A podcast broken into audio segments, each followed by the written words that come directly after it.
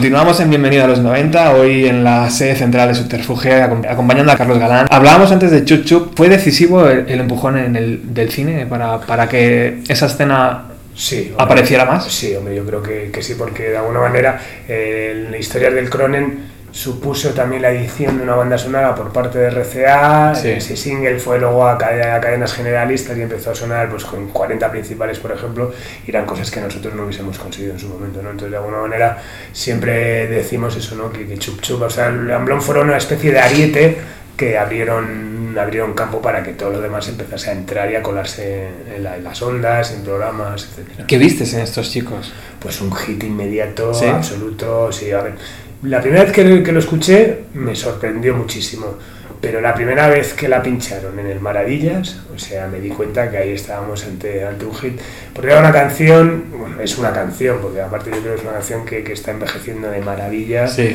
eh, total, ¿no? Es una canción que, que aunque no la hubieses escuchado nunca, de alguna manera te la sabías, ¿no? Era una estructura de canción pop tradicional de toda la vida, con un estribillo muy fácil y muy inmediato y reunía todas las, todas las características para, para ser el hit en lo que se convirtió. ¿no? Bueno, después eh, de editar trabajos de Eliminator Junior, creo que lo digo bien, Sí. Silicon Flesh, My Criminal Psycho Lovers. Lovers. En 1994 lanzáis Draining Your Brain de Sexy Sadie. esa, esa banda mm, ha sido o ha estado muy muy ligada. De Sí. hecho, sigue estando ahora ligada. Totalmente, ahora justo tenemos una- un retorno puntual que vamos a hacer una reedición en vinilo y fue un grupo muy importante en Subterfuge porque toda su carrera la hicieron con, con nosotros. ¿Ha ¿no? sido el único grupo, Carlos? Perdona. No, también No. Mercromina. Mercromina también. eh, pero sí, pero yo creo que Mercromina y Sexy Sadie en ese momento y luego ahora cosas actuales como por ejemplo McEnroe Ajá. o Annie B. Sweet que llevan con nosotros desde el principio. Sí. Eh, en, en ese momento sí que fueron bandas que estuvieron, que hicieron todo con, todo con nosotros, ¿no? O sea, que nacieron y de alguna manera, murieron, ¿no?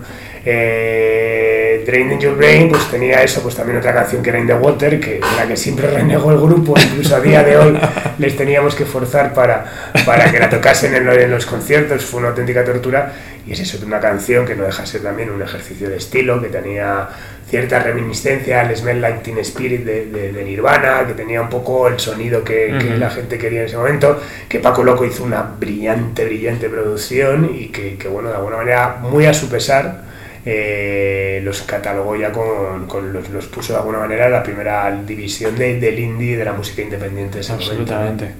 Luego llegó, bueno, Doctor Explosion, Killer Barbies, Mercromina, como hablábamos ahora, y la llegada de aquel Stereo Party en 1996, donde yo creo que Subterfuge empezó a afianzarse, ¿no? Con esos Sí. diseños de, de Miguel Ángel Martín y comenzó a ser la compañía que, que- que, bueno, pues Mm. a- ahora ya todo el mundo conoce, ¿no?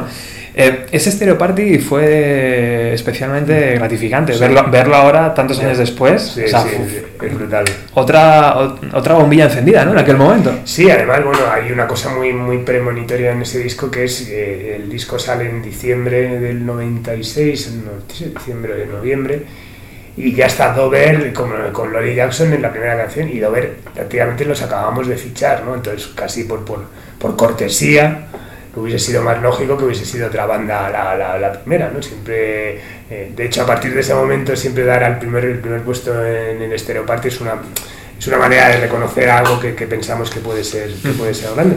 Y en ese momento, claro, lo ves ahora y, y era tal, y es que Lolly Jackson era un tema, vamos, absolutamente increíble, ¿no? Entonces no hubo mejor manera de empezar ese Stereo Party que efectivamente ahora lo ves con la perspectiva del tiempo y es, es maravilloso. Es maravilloso. Hace poco estuvo por aquí Amparo Llanos. eh, Se ha enterrado ya el hacha, ¿no? De guerra. Totalmente. Bueno, nunca, nunca hubo una, una, una, hacha de guerra realmente. Lo que pasa es que, bueno, al final yo siempre digo que fue un poco como las, las, las relaciones personales, ¿no? En el momento que te deja una novia o un novio, eh, este, quedas fatal porque sobre todo piensas que com- com- como contigo no va a estar bien con nadie, tal, no sé qué. Luego con la perspectiva del tiempo pues empiezas a valorar muchas cosas y dices, bueno, pues entre otras cosas, para nosotros hubiese sido complicado haber seguido la carrera de Dover en ese momento porque, porque crecieron muchísimo, o sea, fue absolutamente bestial, ¿no? Y nosotros queríamos mantener la, la- la- el subterfugio, su espíritu, queríamos hacer exactamente lo mismo.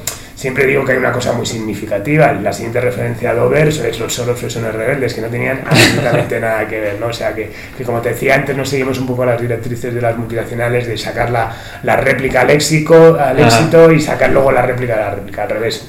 Dijimos, este subterfugio es este y subterfugio ahora son los Fresones Rebeldes, ¿no? ¿Te hubiera gustado sacar ese tercer disco de Dover? Sí, mucho. Sí, porque, porque bueno, pues de alguna manera esto ya nos posicionó en un punto de la leche y creo que hubiésemos hecho un buen trabajo.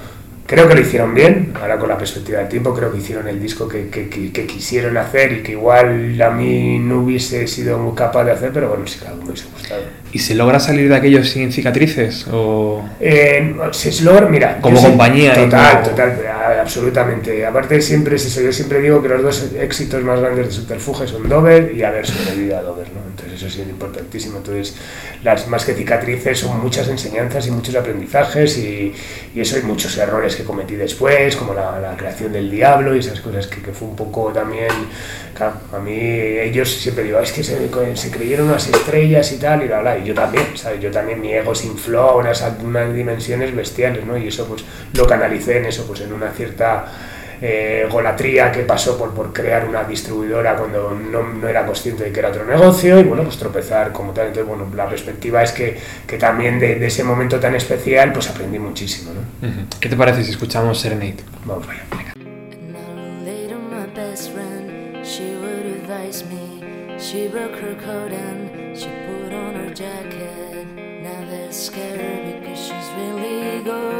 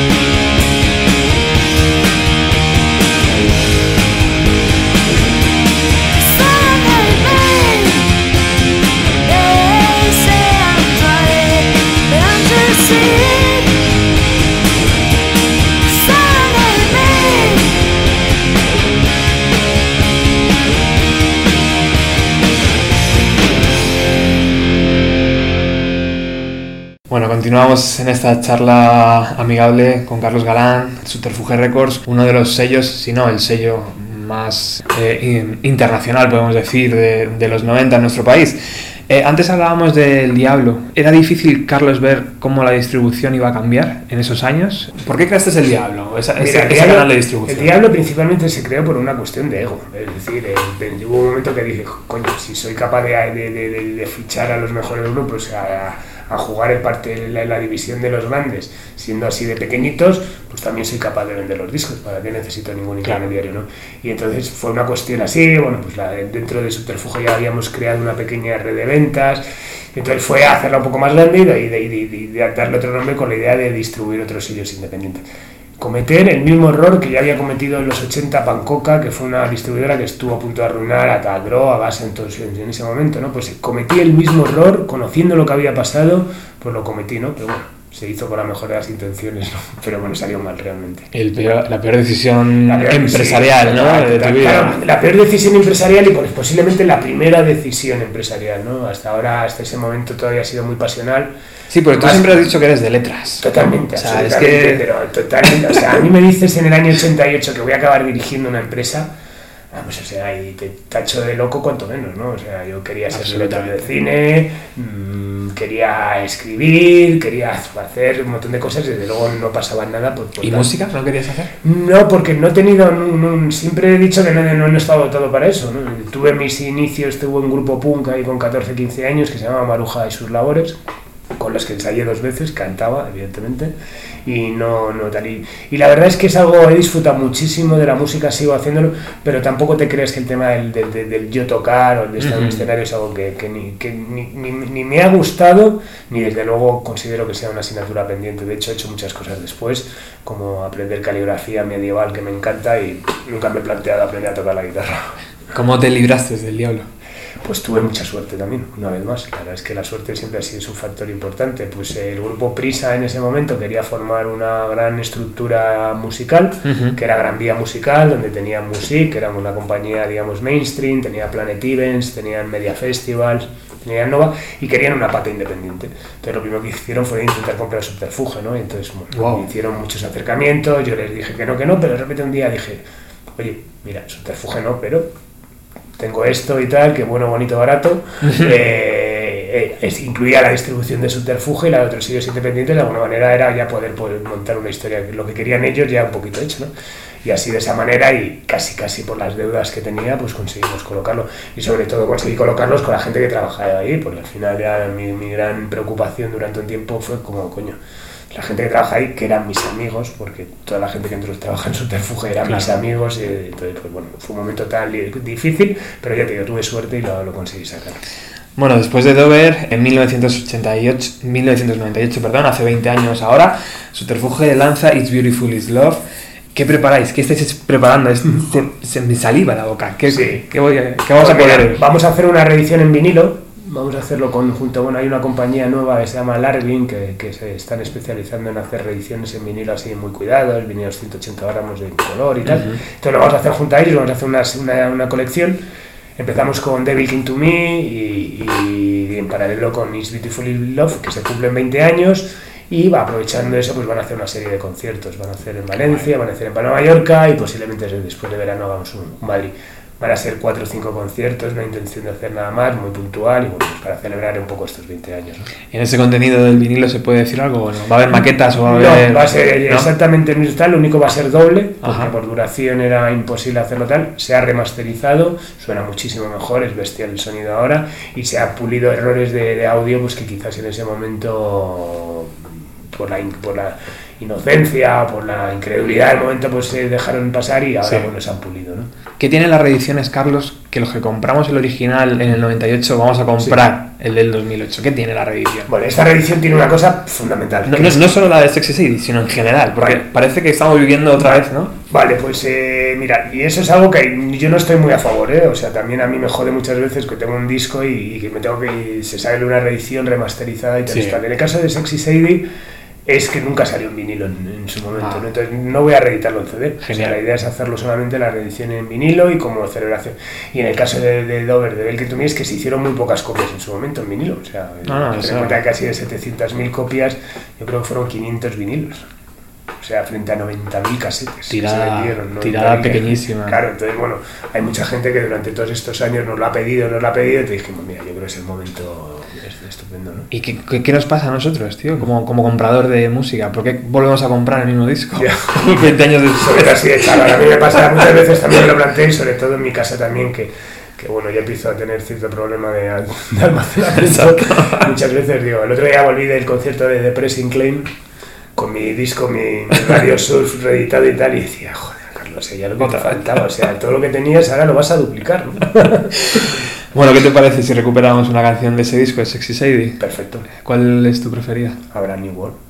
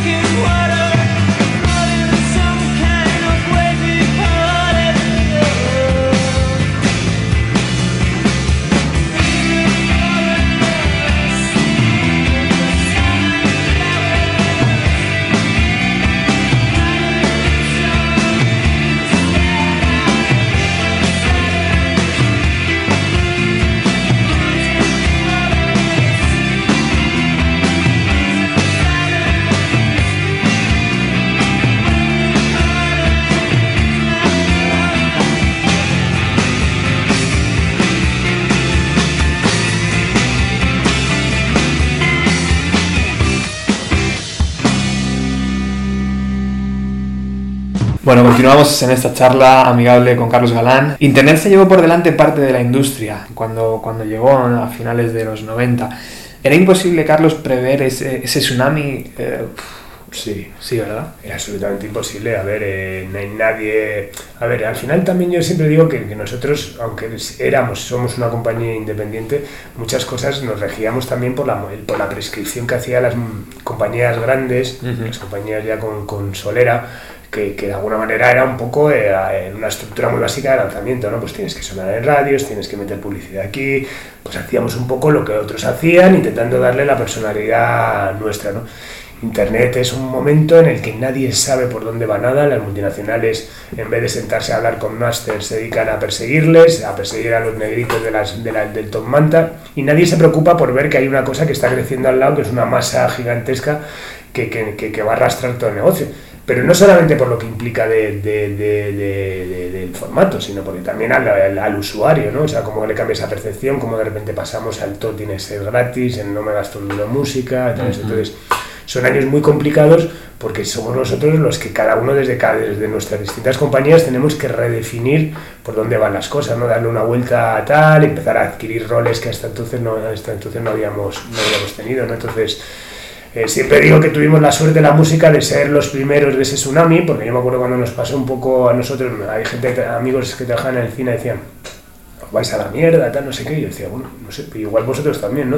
Y efectivamente, ¿no? Pasó luego al cine, pasó a la publicidad, pasó a- en general a toda la industria de, entretenimiento, ¿no? Y de comunicación, ¿no? Las agencias de publicidad, por lo cual, bueno, pues, pues hemos tenido más tiempo para rehacernos y para, para ver por dónde, por dónde iban las cosas, pero evidentemente eh, había algún gurú que au- auguraba lo que podía pasar, Claro. pero nadie era consciente. Nosotros, porque pensábamos que nuestro, nuestro, nuestro público era muy fiel a, a Subterfuge, a las cosas que editábamos y al formato. Las compañías grandes, porque vendían, facturaba cualquiera de ellas en España 5.000, 6.000, 7.000 millones de pesetas, entonces nadie podía pensar que eso podía cambiar. ¿no? Entonces, bueno, era una situación, fue justo además un pico de, de- de- de la industria multinacional gigantesco. También en España coincidió con Operación Triunfo, entonces de repente cuando estaban menguando en, en ventas por un lado, por otros lados se estaba creciendo. Fue un momento muy muy complicado, pero bueno, que no haya, que luego nadie diga yo, yo sabía que esto iba por aquí, Claro. porque mentiría. Luego está la otra cosa, ¿no? Que es las grandes compañías, Sony, eh, vendiendo mm, eh, copiadoras de CD, ¿no? Sí, o sea, que al final era como... No, no, era absolutamente delirante, tío, delirante. O sea, hubo un momento que, que, que, que eso... No, y eh, eso fue delirante, pero es eso. Y luego ver cómo perseguían el, el, el, al, negrito, al, al- a la manta del tal, ¿sabes? O sea, era como, o sea, pero no veis lo que... A ver, yo en ese momento no lo justificaba eso porque nunca lo justifiqué, porque me parecía una chaladura, que no, pensaba que no tenía ninguna culpa de esto tal, pero realmente era eso, es como que estaban atacando algo y detrás era algo que estaba haciendo Mm. creciendo detrás ¿no? de manera bestial y era pues eso, de, de la, la revolución digital que genera una reconversión industrial no solamente en la música sino en todos los planos del entretenimiento. ¿no? Y ahora, Carlos, 20 años después de cuando nos metíamos por primera vez en internet, ¿cómo está la situación? Porque Pues parece mira. que, que al final las bandas son las que menos acaban Sí. consiguiendo. Total. O sea, tienes que hacer conciertos, A miles. ver, totalmente. O sea, ahora el fin de todo es el, es el, es el directo. O sea, el sacar cambiado. disco, eh, esos años sabáticos que, que tenían los grupos, desgraciadamente se han acabado. Ese me voy a retirar dos años para no cansar a la gente, se han retirado. O sea, el, el, el artista se ha convertido, eh, ha vuelto a ser un obrero. El sentido es eso, es eh, como, como, no sé, pues, los, los artistas de, de Anne Louis Armstrong, en los años 20-30 tocaba la trompeta de lunes a domingo, porque era el modo de vivir, ¿no? Pues ahora casi casi es lo mismo, ¿no? Van a tener que tocar, vivir de la música va a implicar, va a implicar eso, ¿no? En el caso de las compañías, pues eso, pues adoptar una serie de roles para los que no estábamos preparados y que no, era, no nos interesaba, pues como el management, el booking, la distribución más, más, más, más, más especializada o el- el- la editorial, trabajando más en, en- en conciencia lo que es todo el tema de, de anuncios, etcétera pues al final hacer otras cosas más a todo nuestro trabajo diario, que era principalmente y únicamente buscar talento, desarrollar su carrera y editar sus formatos. ¿Y dónde está el dinero ahora? ¿Dónde está? En, En la suma de todo, en la suma de todo, en la suma eh, se, se vende un poco el formato, esas canciones generan unos derechos de ejecución, unos derechos de Sky, unos derechos de AIE, unos derechos de... Pero son de- pequeños de- todavía, Claro, ¿no? claro, claro, claro, claro. Al final es la suma un poco de todo eh, la, que, la que genera un, un algo. Eh, es eso, nosotros antes solamente vendíamos discos y había una, una empresa paralela que eran los managers, que era una, una empresa paralela que eran los distribuidores, una empresa paralela que hacían el merchandising, pues todo eso lo hacemos nosotros. ¿no? Claro. Entonces, bueno, también, eh, a ver, Internet mm, ha cambiado muchas cosas, o sea, no solamente ha menguado los ingresos, también ha transformado le- le- las inversiones, o sea, ahora es muchísimo más barato grabar un disco porque los avances tecnológicos son bestiales. Ahora es muchísimo más fácil hacer este, promoción sin tener que gastarte Sí. un millón de pesetas en publicidad en el mundo sonoro Rod de Luz, Ruta 66 tal, como teníamos Como que hacer antes. con cada lanzamiento, ¿no? Entonces, todo eso te es decir que puedes lanzar un disco a la calle casi casi con la única inversión humana del esfuerzo, ¿no? Entonces, bueno, eh, antes te ponías unos break-even que era que tenías que vender 15.000, 20.000 copias para poder recuperar y ahora es distinto todo, ¿no? Entonces, bueno, al final es eso, es es en- como en todo, ¿no? Yo creo que Internet también lo que ha hecho también es muchas cosas es eh, hacer desaparecer la perspectiva de la cultura del pelotazo. Se acabó eso como nos pasó a nosotros, ¿no? Vender 700.000 copias o eso, y al final yo lo aplico también a otras, a otras disciplinas de la vida, ¿no? No sé, Sí. me encantan las panaderías que están surgiendo en los barrios, en los barrios ahora, ¿no? Y hay gente que sabe que no se va a forrar vendiendo barras de pan, ¿no? Y cuando antes de la crisis esta de, de crisis económica realmente, eh, estaba todo el mundo pensando que lo único importante era hacer una empresa para venderla a Google el año que, al año siguiente, pues tal, ¿sabes? Yo creo que todo esto que nos ha pasado a todos es como, coño, vamos a disfrutar de las cosas que hacemos bueno, lo importante es seguir el día a día y es eso y poder cada, pagar los sueldos cada mes, Sí. eh, tener perspectiva de, de a, a- a corto y largo plazo, con los pies en el suelo. Ahora, por ejemplo, un artista de los últimos que hayas Sí. fichado, por ejemplo, Mo, que Sí. la tengo muchísimo respeto y, y la admiro muchísimo. Cuando te sientas con ella y planeáis lanzar un disco, realmente en, fa- en fabricación se fabrica. Mira, el caso de Mou no hemos hecho ni fabricación. Ni fabricación, ni siquiera. Ahora, ahora cuando completemos el álbum posiblemente hagamos un vinilo, una edición bonita porque, porque, porque nos apetece, pero no... no Pero hablamos siempre de cantidades Nada, 500 bajas, ¿no? copias. Claro. Luego hay grupos, pues Viva Suecia, Neumann, Arizona Baby, Corizona, son grupos, sobre todo también que venden mucho en directo, ¿no? Entonces, bueno, estos son grupos ya pues que, que tienen cifras, estamos hablando de 5.000, 6.000, 7.000 copias, ¿no? Pero, pero muchos grupos, pero aparte es que hay grupos que es que, les- es que les da igual, es que Ya. tienen el formato... Absolutamente. O sea, Se lo pasan por el. Gabriela en la vida le he preguntado por un formato físico, es algo que tal, o sea... Están en otro. Está en otro pero mundo, eh, claro. eh, estoy absolutamente. Estoy encantadísimo con las, las nuevas generaciones reales que son las de ahora, ¿no? Yo creo que a, a mediados de los 2000 sí que hubo un cierto momento ese, cuando eso, cuando de la crisis económica, de la crisis de la industria, en el eso, de repente hubo como un, parecía que se dio la vuelta contra las multinacionales y pasamos de ser, pues de alguna manera, mecenas a ser unos ladrones, ¿sabes? Entonces hubo un momento un poco de, de- de conflicto interno a todos los niveles, ¿no? Que nos generó ciertas dudas de- de todo, ¿no? Entonces yo creo que eso ha vuelto a su sitio, a su raciocinio, es como, coño, esta gente lleva 30 años haciendo tal, lo que les gusta, y en el fondo es estar al lado de- del talento alternativo. O sea, aquí no hemos ido a hacer nada mainstream, porque primero porque no sabemos hacerlo, ¿no? Y segundo porque, bueno, porque no queremos tirar por tierra pues una historia, ¿no? Te he traído un pequeño obsequio y fue la propia Mou la que dijo, la que se quejó en redes sociales, porque creo que es como muy combativa, eh, que había poco pocas chicas, Sí. ¿sabes? Que había, en plan, vio los grupos y dijo, ¿pero qué pasa? ¿Que no contáis con mujeres aquí o qué? Y yo le hice, le hice ver que no, que, que no, que, que se haya dado así el disco.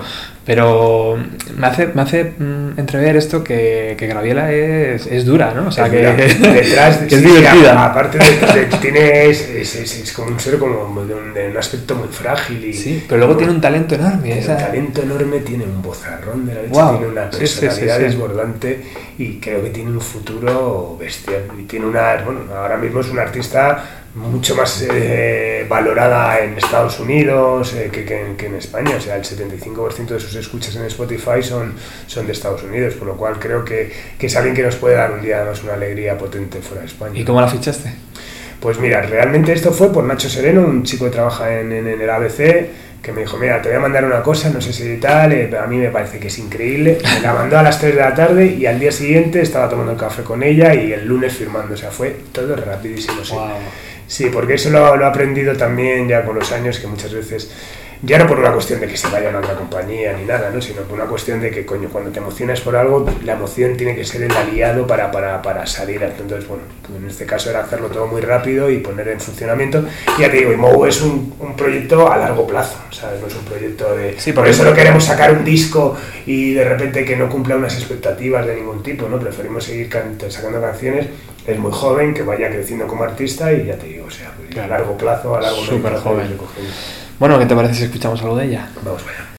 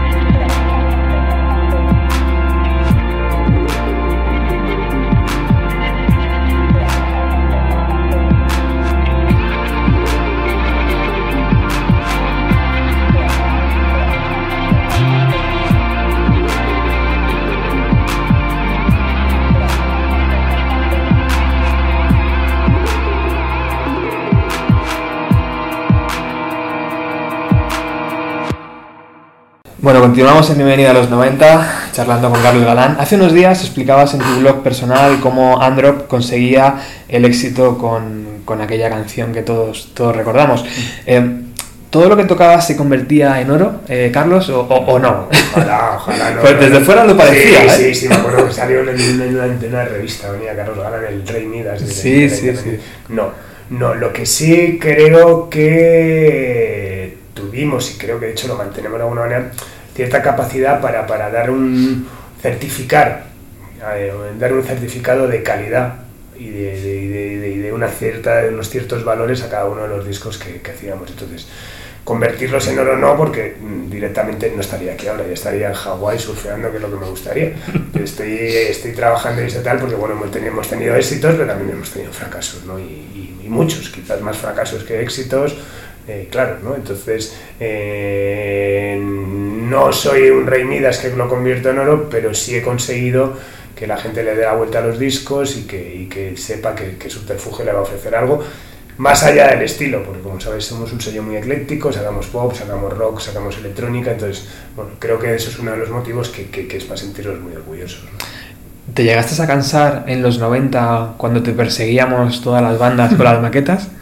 No. Carlos, Carlos, por favor. No, no, no, cansarme nunca, nunca. Aparte, no, para mí es eso, mientras que te decía antes que no, nunca he tenido que, la intención de tocar y esas cosas, el respeto que siempre y la admiración que he tenido hacia el músico siempre ha vencido por todo. He, escuchado más maquetas que nadie en este planeta. Bueno, igual Julio Ruiz ha escuchado una, pero he escuchado muchas maquetas y, y, y no, y de hecho he hecho falta un poco esa maqueta física Ajá. Eh, cuidada y donde que de alguna manera sentías que te la entregaban y que te estaban entregando parte de su vida, ¿no? Sí. Ahora es todo mucho más frío, este Sí. WeTransfer y estas movidas que me horrorizan, ¿no? Pero bueno, que hay que asumir. Es que te perseguíamos en los conciertos. Sí. ¿eh? Yo me acuerdo que. Carlos, hostia, trae la cinta, trae la cinta, tío. Luego me tienes que decir qué banda era. Bueno, ya ni me acuerdo. Eh, ese primer impulso que has dicho cuando, cuando escuchaste a Moe, eh, algunas veces falla, ¿no? Imagino. Mm. Algunas veces escuchas algo que te emociona increíblemente y dices, wow, esto, esto lo va a petar. Y de repente dices, ah, no. No, no, sí, sí. A veces pasa, ¿no? Muchas veces, ya te digo, muchas veces, muchas veces, o, o que luego te deshinchas, Claro. eh, no porque no, no trasciendan las cosas, sino porque de repente ves que el artista pues luego no hace absolutamente nada, Mm. o sea, ahora mismo se trata de trabajar muchísimo hombro con hombro, ¿no? entonces bueno, está muy guay sacar, editarle los discos, pero si luego no hay un trabajo claro de, la- de las bandas es muy complicado, ¿no? Entonces, ese, ha habido muchos momentos de, de deshincharse, ¿no? O de proyectos que considerabas ideas iniciales que luego se transformaban en otras y que, que- y que irremediablemente no funcionaban. ¿Quién fue el responsable de bajar tu ego? La vida. La vida. Eh, pues yo creo, hombre, creo que el momento de, de- por un momento el momento del diablo fue claramente y por otro lado también el momento de, de- de- ver que el negocio que de repente ya íbamos, veíamos que había que, que cambiar la historia porque porque porque por donde íbamos no, no iban a continuar las cosas. ¿no? Joder, pensé que me vas a decir tus hijos, fíjate. No, no, no. Mis hijos me han dado, me han, me han- me han dotado muchísimos valores y de muchísimas cosas y bueno, me han alegrado esta la vida como nada, ¿no? Pero, pero el ego yo creo que fue más una cuestión de, de- eso, del, proceso, ¿no? Que he llevado durante todos estos ¿Y entiendes el ego en, en el músico? El, el músico que está Sí. tocando para 100 personas Sí. y dices, pero hombre, a ver, que no eres Mick Jagger, ¿sabes? Lo entiendo porque, Sí. bueno, la comunión entre un, entre un artista y 10 fans o 100 fans es casi, casi igual de intensa, ¿no? Entonces lo, lo- lo intento. No lo comparto muchas veces, digamos, la, sobre, la sobredosis de ego. Mm. A Eso me cuesta un poco más y hay veces que, que- que- que veo que, se les va un poco la pinza, pero eso es lógico, ¿no? Y Sí. veo muchas veces a la gente como flipa de delante de ellos y es normal tener delante a 500, a 1000, a 800, a 10.000 personas cantando tus canciones, mirándote, tal, es muy fuerte, ¿no? ¿Qué te parece si escuchamos Manta Ray? Perfecto.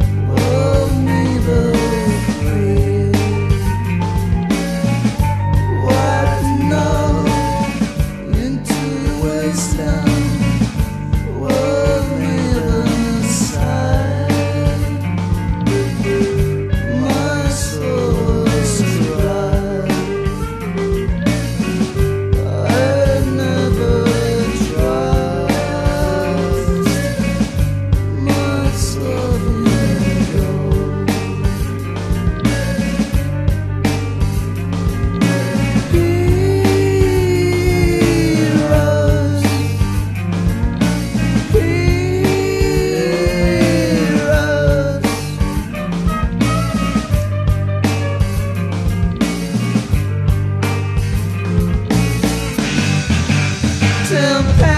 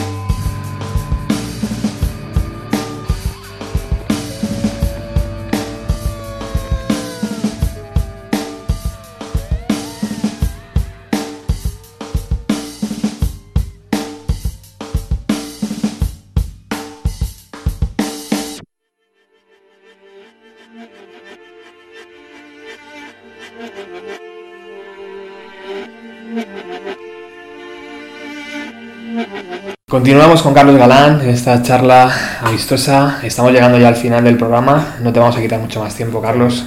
Cuando inventen la máquina del tiempo y te hagan y, y puedas regresar a los 90, ¿qué cambiarías de la historia de Subterfuge? ¿Cambiarías algo de decir, ay, mira, aquella tarde nos equivocamos en esto?